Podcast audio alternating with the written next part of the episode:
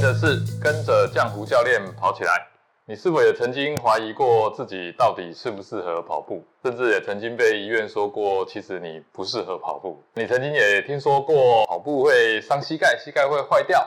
跑步也容易受伤，或者是跑步根本不是适合每一个人啦。跑步巴拉巴的一大堆可能会发生的一些恐怖事情。那你应该也知道，跑步是这世界上最容易啊、最简单上手的一个运动，而且跑步可以带来健康，可以降三高，甚至可以减肥。但自己总是啊跑没几步就喘吁吁，十分的难受。Hello，欢迎你收听第一集的《跟着浆糊教练跑起来》。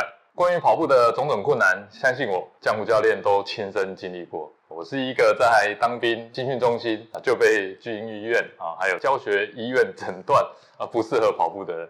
当兵两年的期间呢，我没有完成过两千公尺以上，直到年近四十岁前呢，才透过学习了解，原来跑步是人类的本能，然后我们又是如何失去了这项本能的。很多年前呢，我已经完成了几次的一百三十四公里极地超级马拉松赛，还有赤足跑完了一百公里的超级马拉松，还有很多场的超级铁人赛，还有三进越野超马。我今年五十岁，跑龄超过十年以上。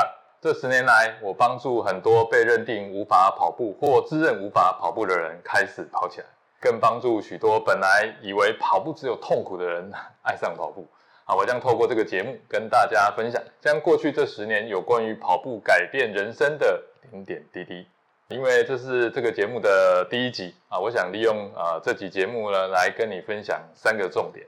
第一，我想跟你分享一下我的故事，让你更认识我。第二，我要跟你分享我做这个节目的目的和初衷。那第三呢，你将会在这个节目中呢。获得啊，我这十年来啊所帮助过很多人有关于跑步如何改变人生的争议。那在我们进入主题之前呢，我要跟你说一个好消息啊，这个节目的开播日期是二零二一年九月六号。那我现在呢正在准备一个关于正念跑步推动你的健康飞轮效应的。完整线上课程，虽然我已经教过上百堂的课程，曾经讲过上百场的演讲，但这一次我非常的重视啊，也感觉到十分的兴奋。那如果你对我的这个线上课程呢有兴趣啊，可以在这个节目后留下你的 email，成为我的课程等候名单，我将在后续通知你，与你互动，并分享我准备课程的相关讯息。那接下来啊，我来说说我自己的一个小故事。我来自南部乡下，那对乡下小孩来讲，在田野里面啊追逐沙野啊爬树啦丢棒球啊运动这些事情，其实呃也不是那么的陌生。我记得我有一次我想参加大队接力上场前，那当然也是想象自己可以跑得像飞毛腿一样嘛哈。那结果呢呃实际上场啊却是怎么样？就脚勾到自己的脚，那当场跌一个狗吃屎啊！那这件事情其实不止一次，你知道所以对我来讲，跑步不仅仅只是痛，还是一场噩梦。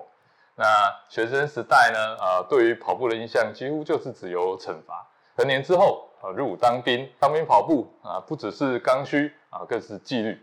自己呢啊，当然也是恪尽职守啦，尽力的达成。但每天清晨跑步呢，跟着这个部队，从来就没有跑完两千公尺。那就因为无法呼吸到空气。然后胃部抽搐啊，然后就狂吐不已。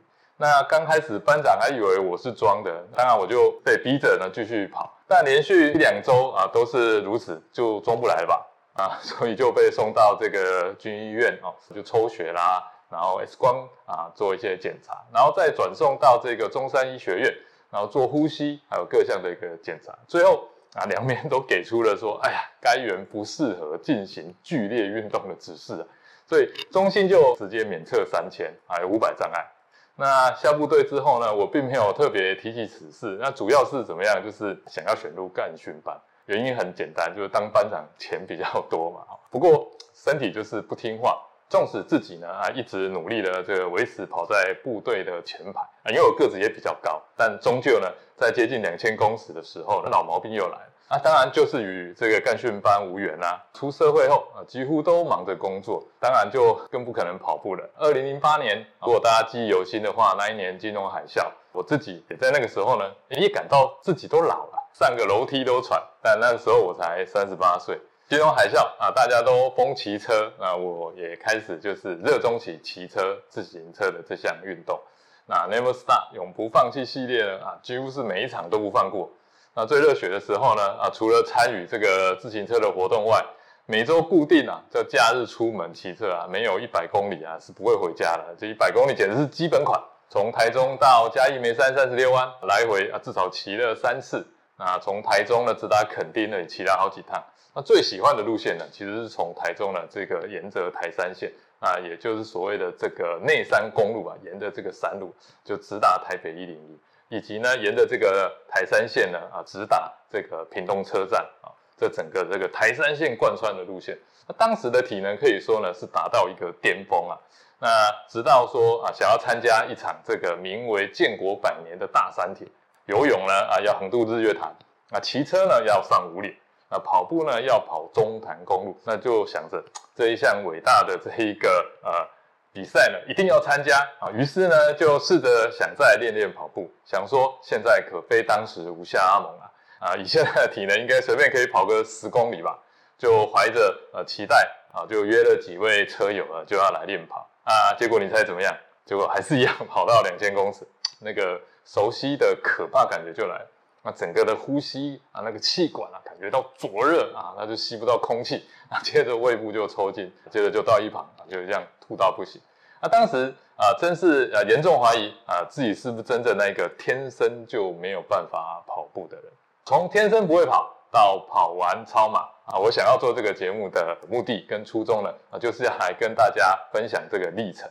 那我相信我的经历一定可以给你跟你身边的朋友啊一些启发。我透过跑步啊，让我更认识我自己，而且更懂得使用自己的身体。所以，当跑步不只是跑步，而是整个人生啊，整个生活，那么你的人生就会开始起变化。一起来成为随心所欲运动能力的。幸福中年人吧。这期节目呢就到这边，下期节目我将跟你分享为什么无法建立长久的运动习惯啊，真的不是你意志力不够坚强。如果你喜欢这集节目的分享，欢迎到 Apple Podcast 给我五星评价，并留言给我鼓励。我们下集节目见哦。